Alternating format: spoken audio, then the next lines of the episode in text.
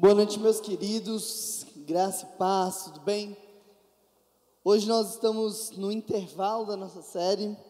A gente não vai falar hoje de pessoas comuns vivendo histórias extraordinárias, porque a gente está numa espécie de um esquenta para a nossa campanha de missões, para a nossa conferência missional. Então hoje nós vamos falar sobre a grande comissão. Eu quero te convidar a abrir a sua Bíblia lá em Mateus, capítulo 28, versículo 16 até o 20. Mateus 28, 16 ao 20, vai estar sendo projetado aí também para você acompanhar.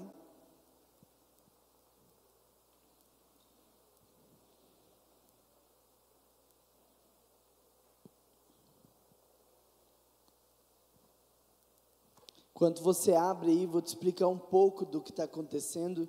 Logo após a crucificação, Jesus, ele tem ali a sua ressurreição, e ele aparece em alguns momentos diferentes para discípulos e seus apóstolos em momentos diferentes. Então ele tem a aparição ali para Maria, depois ele some mais um tempo, depois ele tem ali a aparição para dois discípulos no caminho de Emaús, e depois ele vai tomar ali um café com eles, onde ele parte do pão e os olhos daqueles discípulos se abrem. E depois Jesus aparece novamente para os doze discípulos, onde ele faz essa grande comissão, onde ele está dando esse grande comissionamento para eles. Deixe sua Bíblia aberta aí, feche seus olhos e ore a Deus. E eu queria que você, com muito temor, clamasse ao Espírito Santo de Deus agora. Eu queria que você, com muita humildade, reconhecesse o seu lugar diante da cruz e pedisse para que Ele te auxiliasse, para que você se recorde que sem Deus você não pode entender nada, que sem Deus você está destinado ao inferno e que somente com a graça dele você pode experimentar do que é viver e desfrutar da vontade de Deus.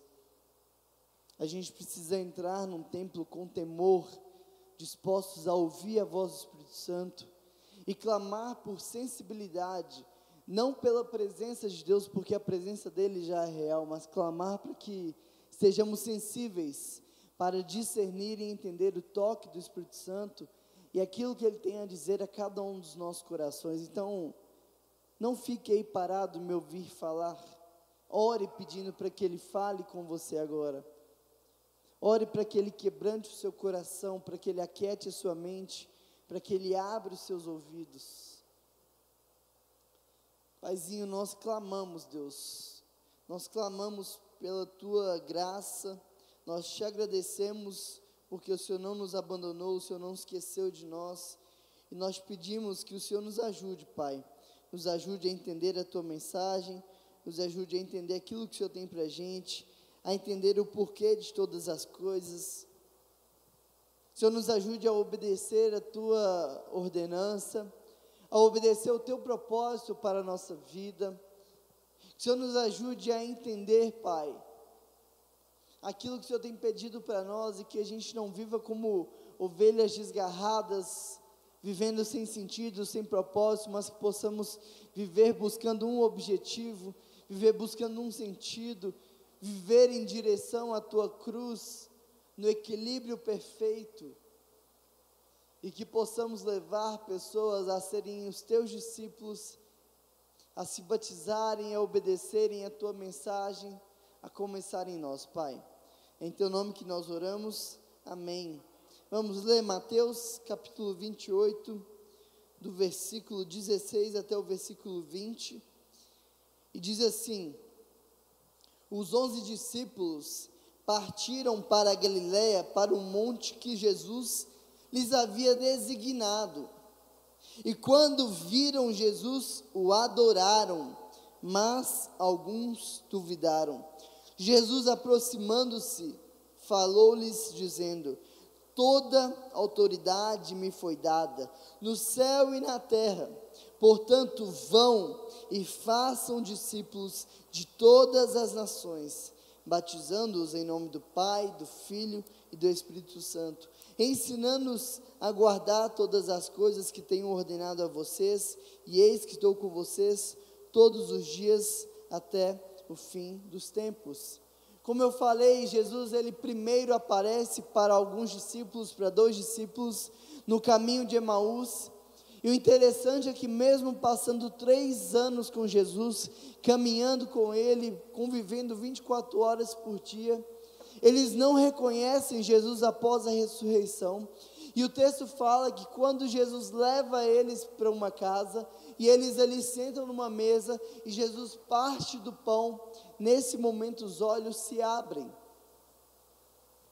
Depois, em outro momento, Jesus ele aparece para os onze discípulos e ele aqui está dando um grande comissionamento e ele está enviando os seus discípulos. E aqui a gente vai aprender algumas coisas e a primeira que eu quero destacar aqui é que os discípulos obedeceram. E você pode anotar aí e observar no verso 16 que diz que os onze discípulos partiram para Galiléia, para o monte que Jesus lhes havia designado. E sobre a palavra de Jesus, você ou obedece ou você desobedece. Não tem como eu viver no automático. Acordar e simplesmente decidir o que eu vou fazer do meu dia. Não tem como eu sair de casa sem um destino, sem um propósito, e eu decidir o que eu quero fazer, estando de acordo com a palavra de Deus.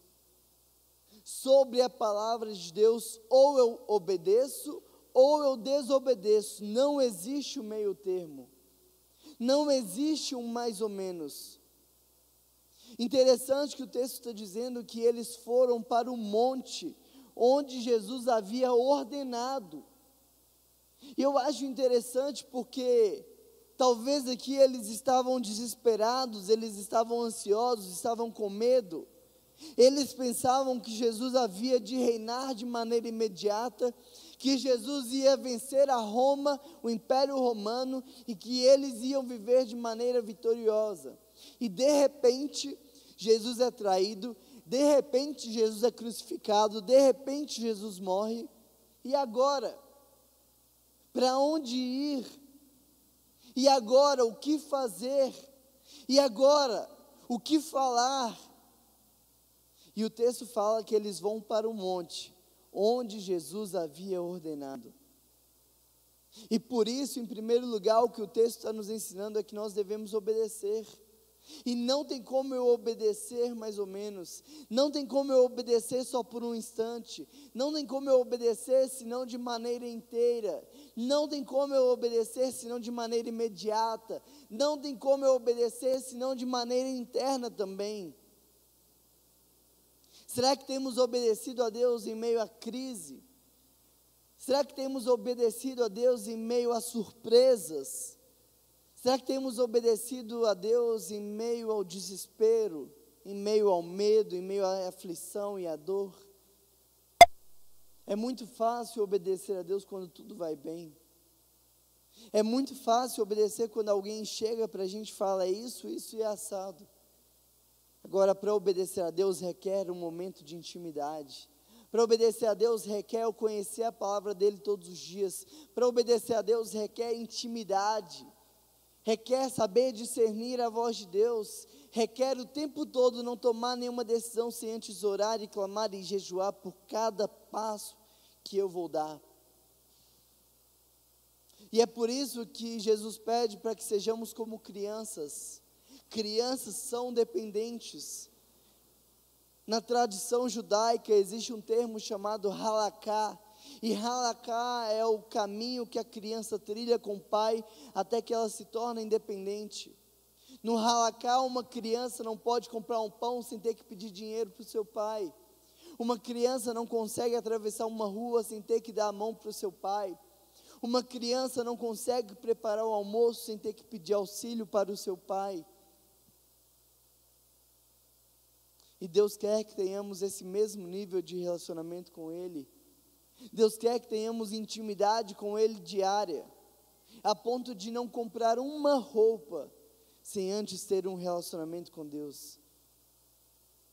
E eu lembro quando Deus me chamou, e logo ali no começo do seminário, onde eu era bem limitado financeiramente, eu aprendi a toda vez que eu ia comprar algo, perguntar para Deus se era da vontade dele.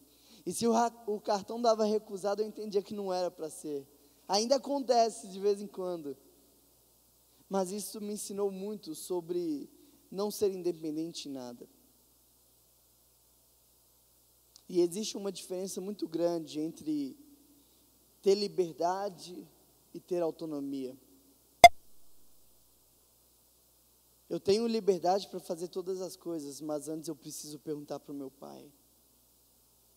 Eu posso fazer todas as coisas, mas nem tudo me é listo. É interessante que a gente tem o costume de perguntar para Deus só grandes questões da nossa vida. Mas a gente esquece que é do micro que se torna o macro. Os problemas grandes começam em problemas pequenos. As decisões grandes começam em pequenas decisões. Por que, que você só tem buscado obedecer a Deus nas grandes coisas que Ele tem dito para você? Mas nas pequenas decisões diárias você tem sido totalmente autônomo, totalmente órfão, esquecido de perguntar para o seu pai o que você deve fazer.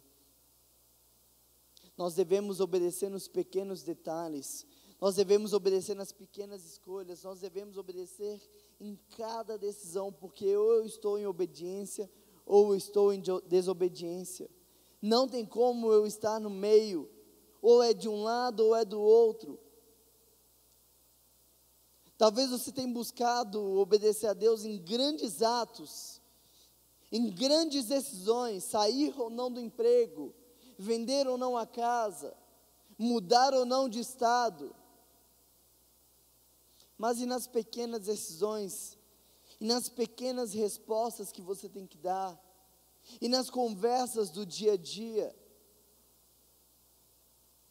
O quanto você tem obedecido a Deus, quando Deus fala para você abraçar alguém. Pode parecer simples, mas não é. Eu lembro como se fosse hoje. Eu tinha 13 anos. Estava caminhando no intervalo da minha escola e vinha em uma direção, na minha direção uma pessoa que eu não conhecia. E o Espírito Santo falou no meu coração: Renan, abraça. De imediato, mas como assim, Deus? Eu nem conheço. O Espírito Santo falou: Renan, simplesmente abrace. E eu lembro que eu esperei chegar mais perto, eu abri os braços, aquele adolescente me abraçou, começou a chorar. Depois da conversa, nós conversamos, eu ministrei sobre a vida dele. Hoje aquela pessoa é convertida, trabalha para o reino de Deus. É algo muito pequeno. Um abraço em que eu simplesmente obedeci e Deus fez algo que talvez vai durar por toda a eternidade. Pode parecer simples, pode parecer pequeno, mas não negligencie de perguntar o, que fazer a Deus em cada ato, em cada atitude. Porque quando você age por si mesmo, você pode até alcançar mentes, mas quando você age pelo Espírito Santo de Deus, você alcança coração e a sua decisão pode se tornar algo eterno. Por isso nós precisamos obedecer. Precisamos pedir instrução para Deus. Os discípulos aqui, eles estavam livres.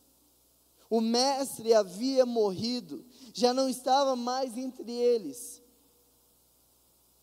Cada um podia voltar para a sua profissão, cada um podia voltar para a sua família, cada um podia fazer o que tivesse na mente.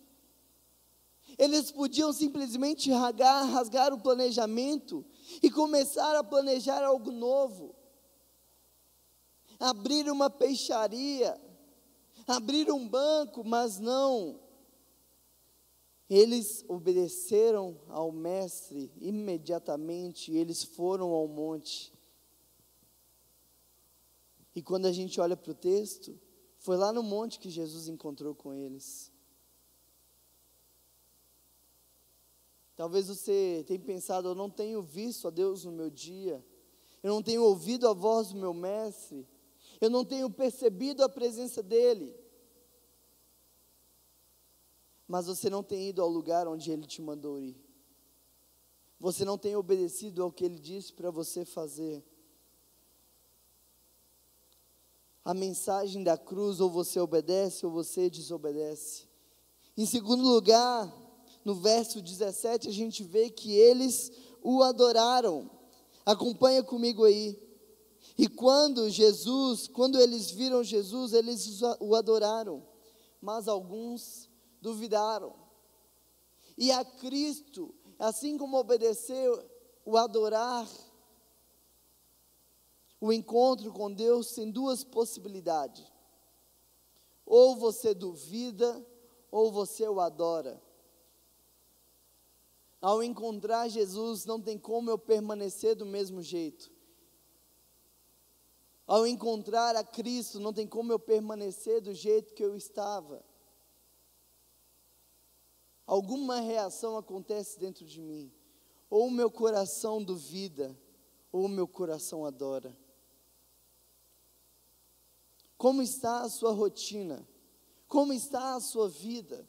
Como estão as suas decisões? Como estão as suas palavras? Como estão as suas emoções, os seus sentimentos? O seu todo tem duvidado? Tem menosprezado a mensagem da cruz?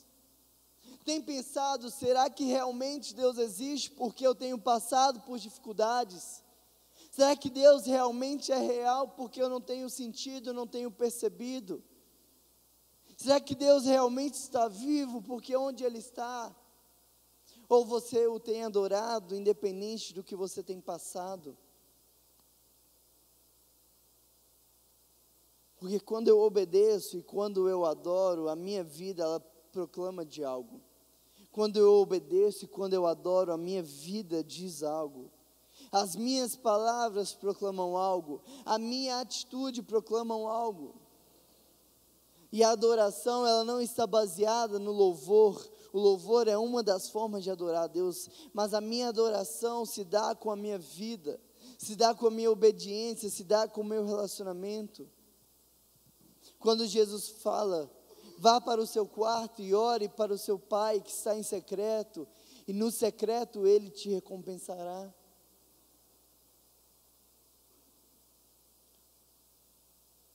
A forma que você adora o Pai no secreto diz muito sobre a sua autoridade espiritual no mundo externo. É sobre falar e ser ouvido. É sobre ensinar e ser respeitado.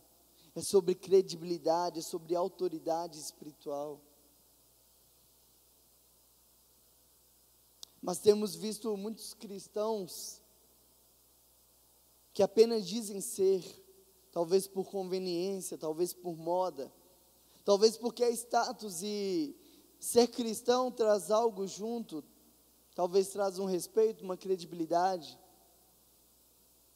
Mas a palavra de Deus nos ensina que ser cristão requer muito, não é para qualquer um, não é para qualquer um renunciar, não é para qualquer um morrer, não é para qualquer um fazer novas escolhas. Muito pelo contrário, a Bíblia fala que a porta é estreita. A mensagem da cruz é a mensagem para os loucos. E o quanto você tem adorado no seu dia a dia? Adorar só ao domingo, esperando ter um encontro com Deus, é como almoçar só no domingo, esperando estar bem alimentado durante toda a semana.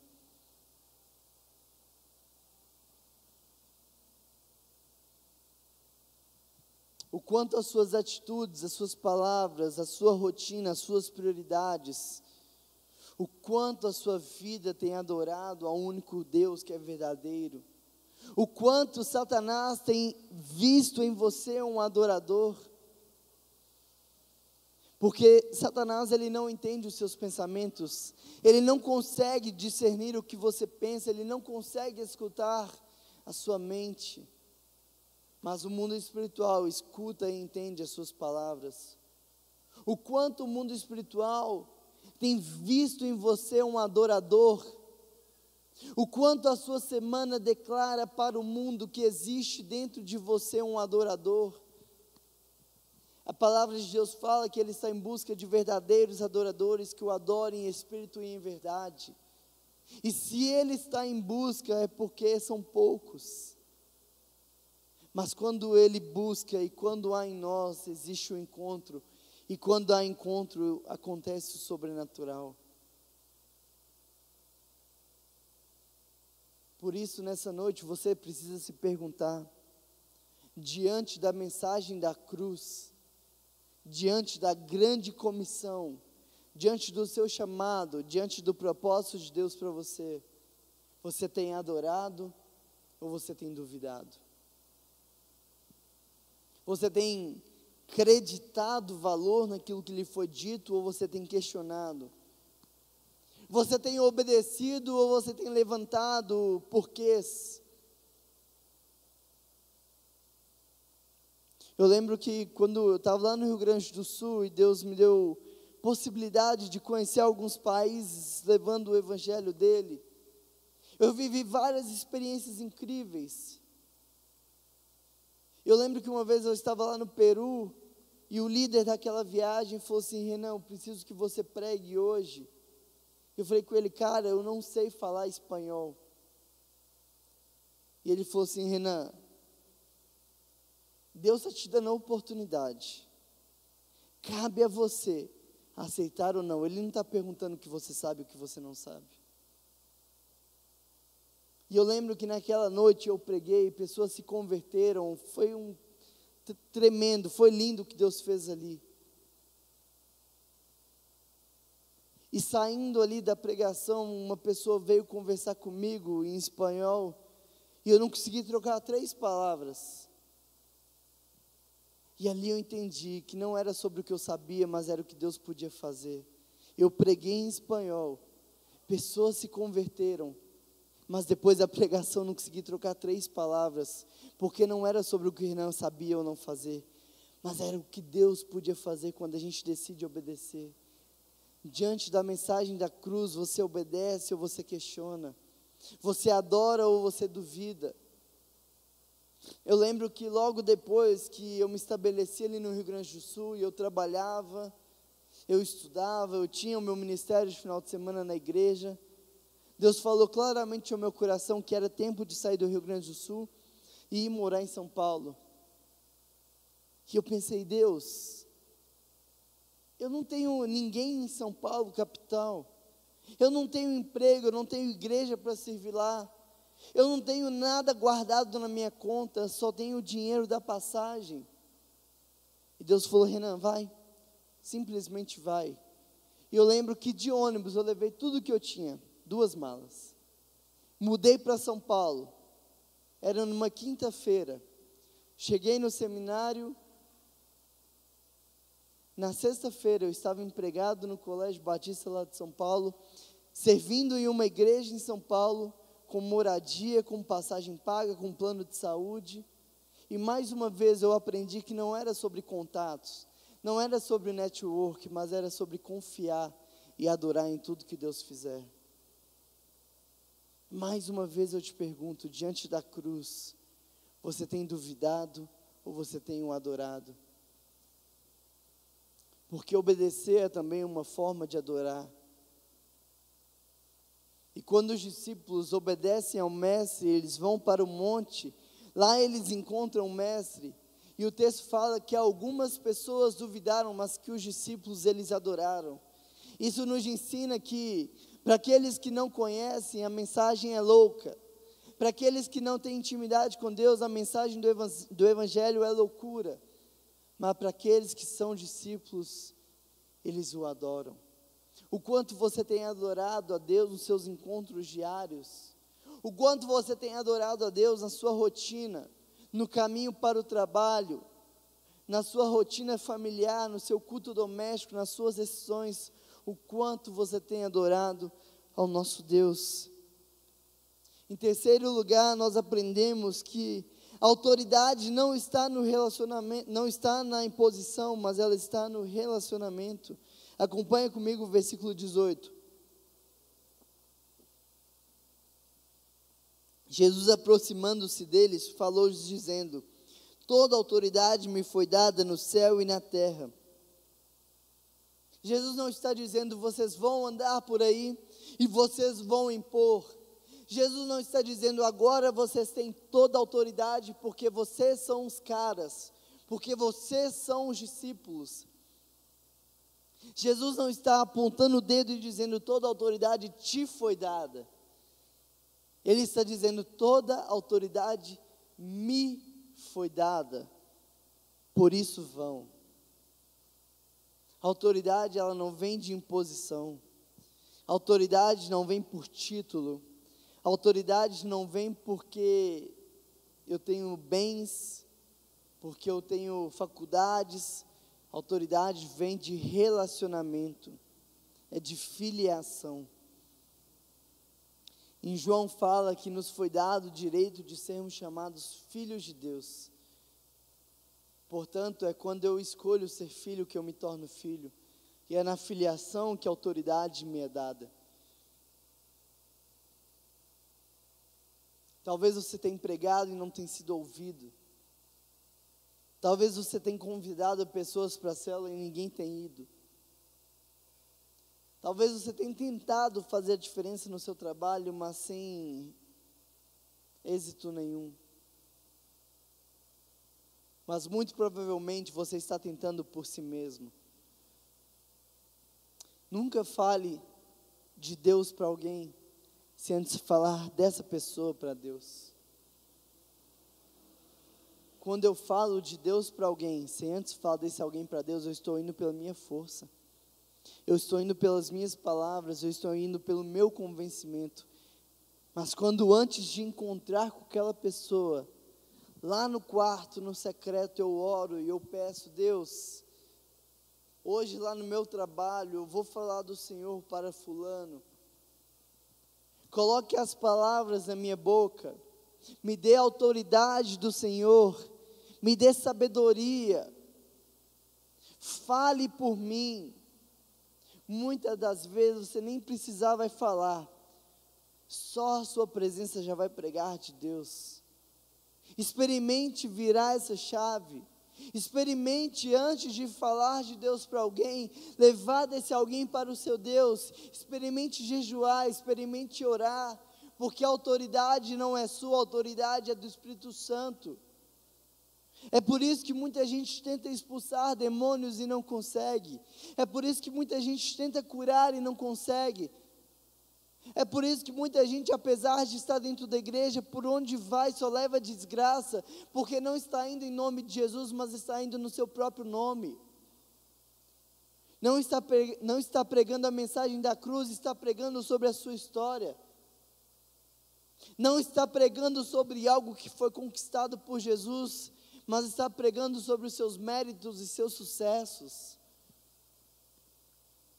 o quanto a sua vida tem pregado da mensagem da cruz, o quanto a sua vida tem pregado de uma ressurreição eterna, o quanto a sua vida tem pregado da possibilidade de uma transformação. Porque não é por imposição que você vai ter autoridade espiritual, mas é por intima, intimidade com Deus. E quando eu me relaciono com Ele de maneira diária, quando eu leio a palavra de Deus, quando eu oro, quando eu jejuo, não tem como o sobrenatural não acontecer. É uma promessa.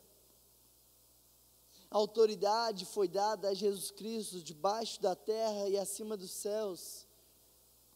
Não há um ser que não adore a Deus com sua vida.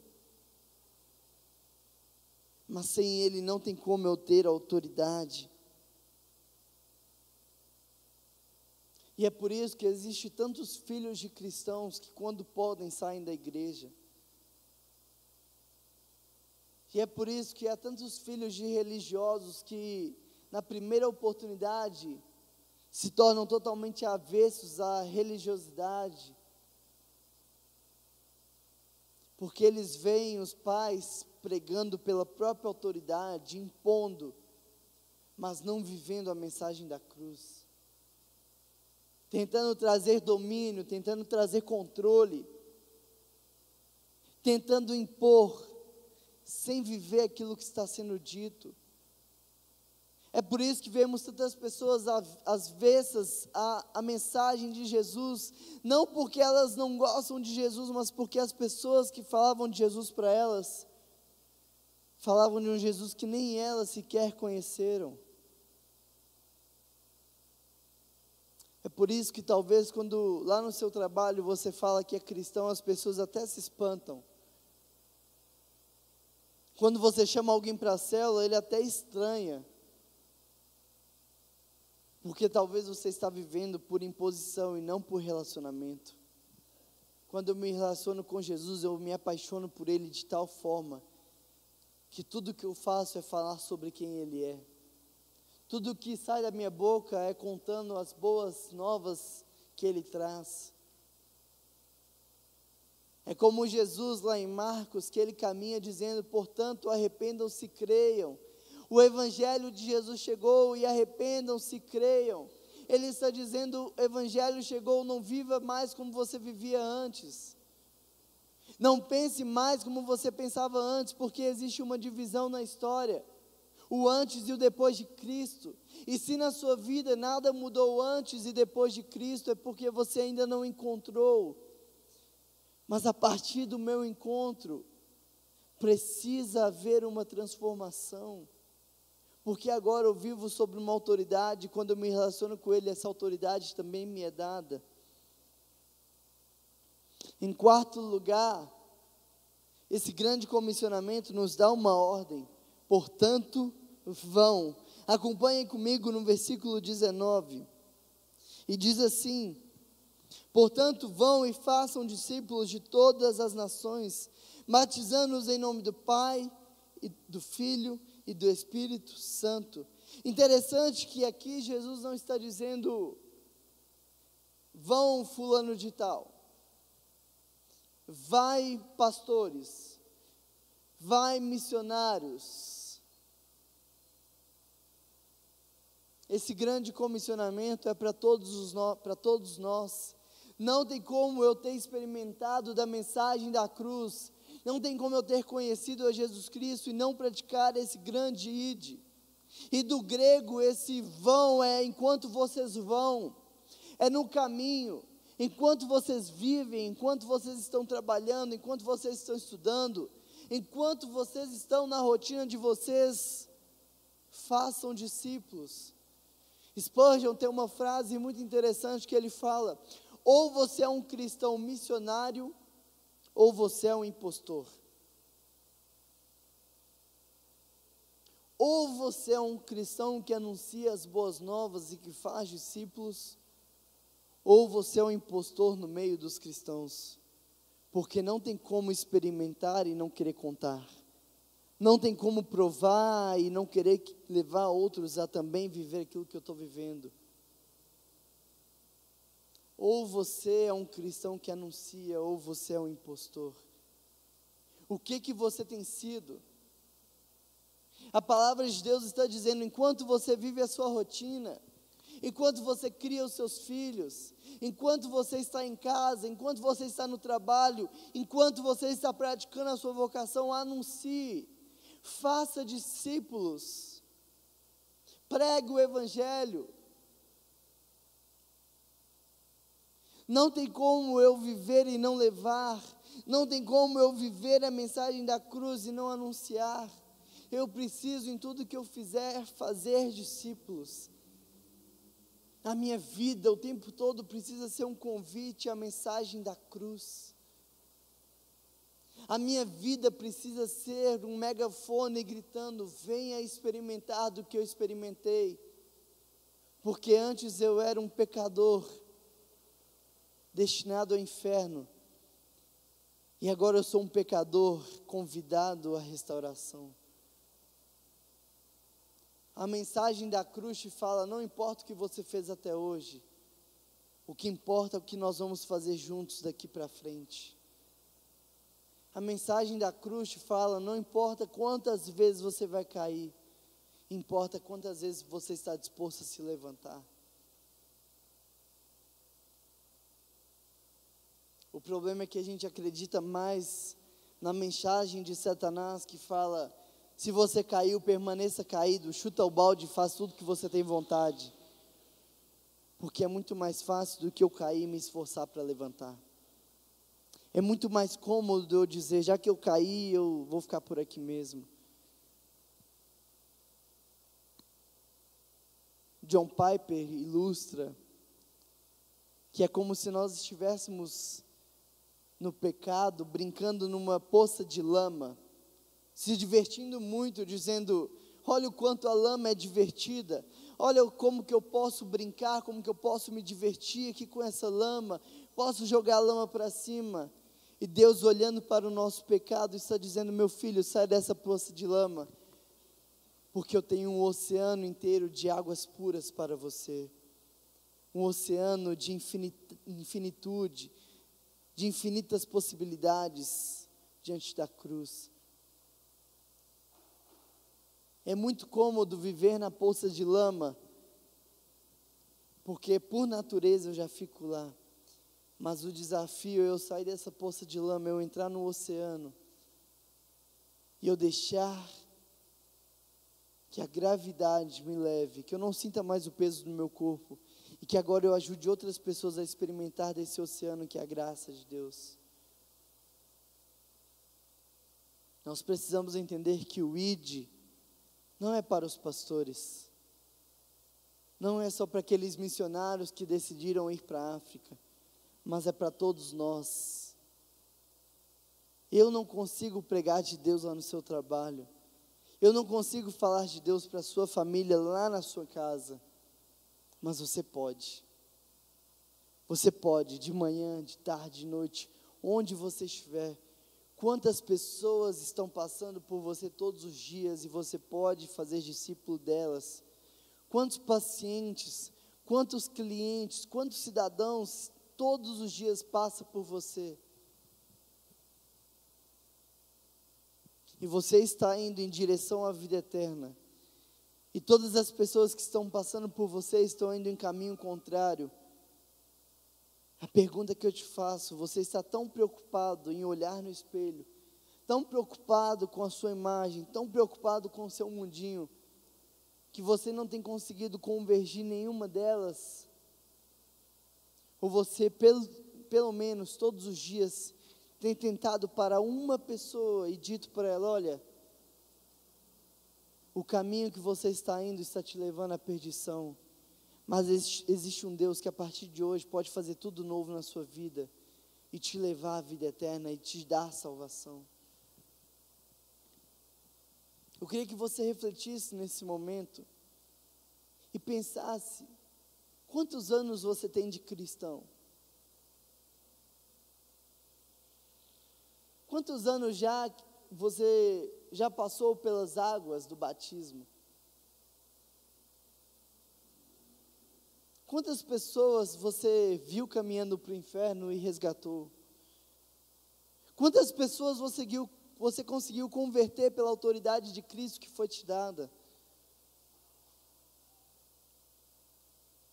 Quantas pessoas que estavam morrendo de sede, você conseguiu levar elas a experimentar da água da fonte da vida que jorra de maneira eterna? Quantas pessoas você conseguiu levar até essa fonte? E que a Bíblia fala que todo aquele que desse água a beber nunca mais será sede, mas do seu interior fluirão rios de água viva. Olha como a palavra de Deus é linda, porque ela não só me convida a experimentar dessa água, mas me convida também a levar outros a experimentarem. E a cada um que experimenta é um novo rio que flui. E por onde um rio passa, nascem novas plantas. Por onde um rio passa, nascem árvores frutíferas. Por onde um rio passa, animais saciam a sua sede. Por onde um rio passa, vida é gerada. E onde vida é gerada, novas vidas são geradas, novos rios são gerados. Você pode até contar quantas sementes tem dentro de uma laranja, mas você nunca conseguirá contar quantas árvores de laranja estão dentro de uma laranja. Você pode até contar quantos discípulos você já fez, mas é imensurável onde a sua vida vai chegar quando você começar a fazer discípulos e obedecer essa grande comissão. Em quinto e último lugar, o texto fala para nós fazermos discípulos. Versículo 19. Portanto, vão e façam discípulos de todas as nações, batizando-os em nome do Pai, do Filho e do Espírito Santo, ensinando-os a guardar todas as coisas que tenho ordenado a vocês. E eis que estou com vocês todos os dias até o fim dos tempos. E existem duas formas de fazer discípulos. E não é o Renan que está dizendo, é o próprio texto que está nos ensinando. A primeira forma de fazer discípulo é o início, é o começo, é batizando, é o primeiro passo. Fazer discípulo é ensinar da palavra de Deus. Fazer discípulo é ensinar a fazer boas escolhas. Fazer discípulo é ensinar a fazer renúncias, é ensinar a fazer sacrifícios. Mas fazer discípulo é ensinar, em primeiro lugar, a matar o velho homem e a nascer de novo para Cristo. E quando eu nasço de novo, eu nasço com novas escolhas, com novas atitudes. Porque Nicodemos, ele entendeu a mensagem. Ele compreendeu. Nicodemos, ele admirou Jesus. Ele se apaixonou por Jesus, mas não o suficiente para nascer de novo. Porque nascer de novo é uma grande atitude. Por isso, fazer discípulo, em primeiro lugar, é você ensinar alguém a nascer de novo. Mas, em segundo lugar, é ensinando ensinando a guardar o que foi dito, ensinando a guardar os mandamentos, ensinando a guardar as ordenanças, e ensinando a ser filho. E eu aprendi na minha vida a fazer discípulos, e a forma que eu mais pratico, o que dá mais resultado na minha vida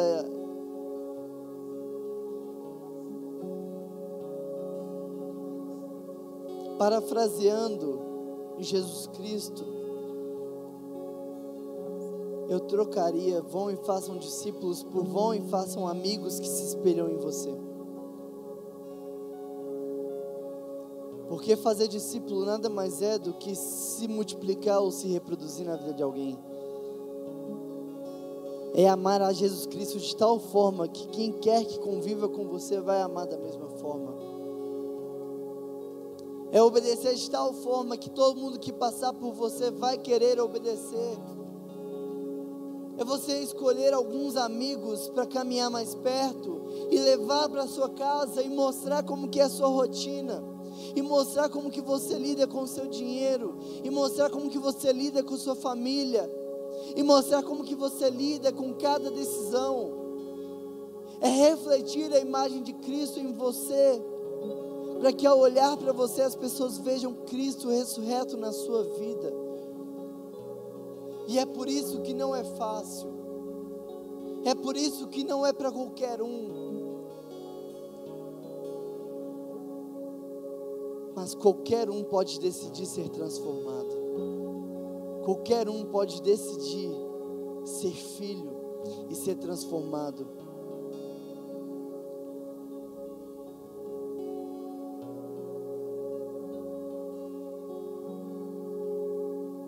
Técnico Tele Santana conta que na década de 80, quando ele estava em uma Copa do Mundo, o Brasil já estava perdendo e, e ele olha para o seu banco de reservas no segundo tempo, todos já estavam desmotivados.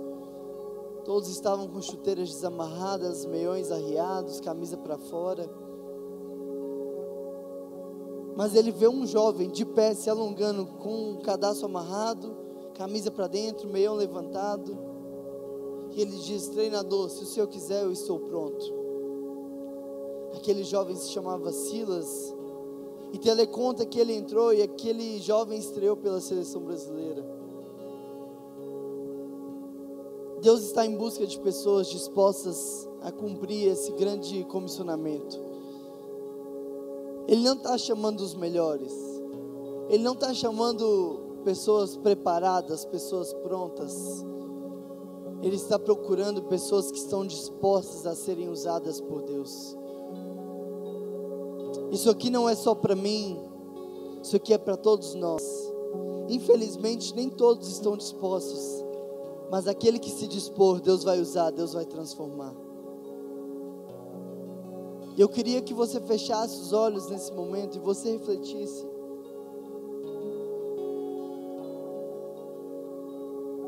Até hoje, quantas pessoas você conseguiu ganhar para Cristo?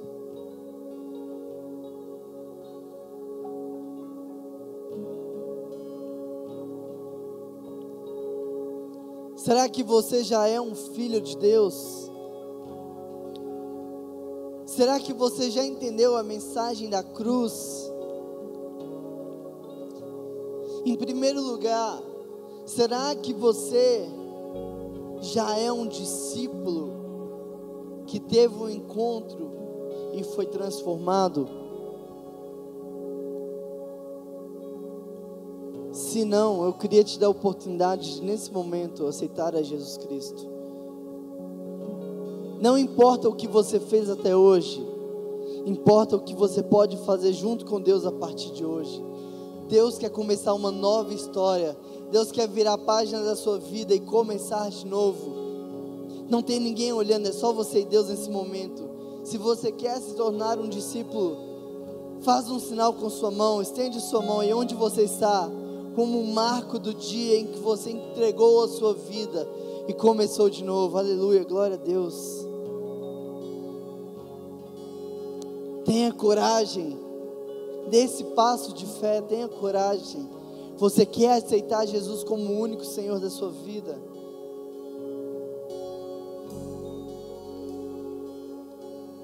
A segunda pergunta que eu te faço é: você tem praticado o ID? Você tem feito discípulos por onde você vai? Você tem gerado transformação? Você tem sido uma semente que morreu e que está disposta a geminar vidas?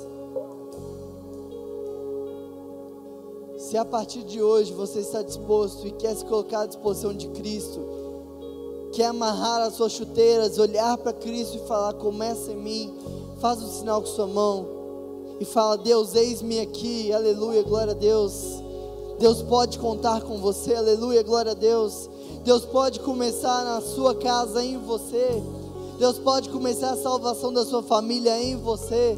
Se sim, estende suas mãos e fala: Deus, Eis-me aqui, Deus. Aleluia, glória a Deus. Eu queria que todo mundo ficasse de pé agora. Eu queria que você consagrasse sua vida. E que você adorasse a Ele agora, não só com palavras, mas com pensamento, com atitude de coração, que você adorasse a Deus, dizendo: Deus, começa em mim, Deus, eis-me aqui, Deus, faz algo novo. Deus, eu não quero viver a minha vida de qualquer forma, eu não quero viver uma vida por dinheiro, eu quero viver por um propósito, por isso, faz em mim. Deus, nós oramos agora, Pai, dizendo que nós queremos ser missionários, nós não queremos ser impostores. Talvez o Senhor não quer nos levar para a África, para a Europa, mas o Senhor quer começar em nós, onde nós estamos, no nosso emprego, na nossa casa, na nossa família. Nos ensine a fazer discípulos por onde quer que a gente vá, Deus. Em teu nome que nós oramos, Deus. Começa em nós, faz em nós, gere em nós verdadeiros adoradores que refletem a tua semelhança, que refletem a tua imagem, Pai.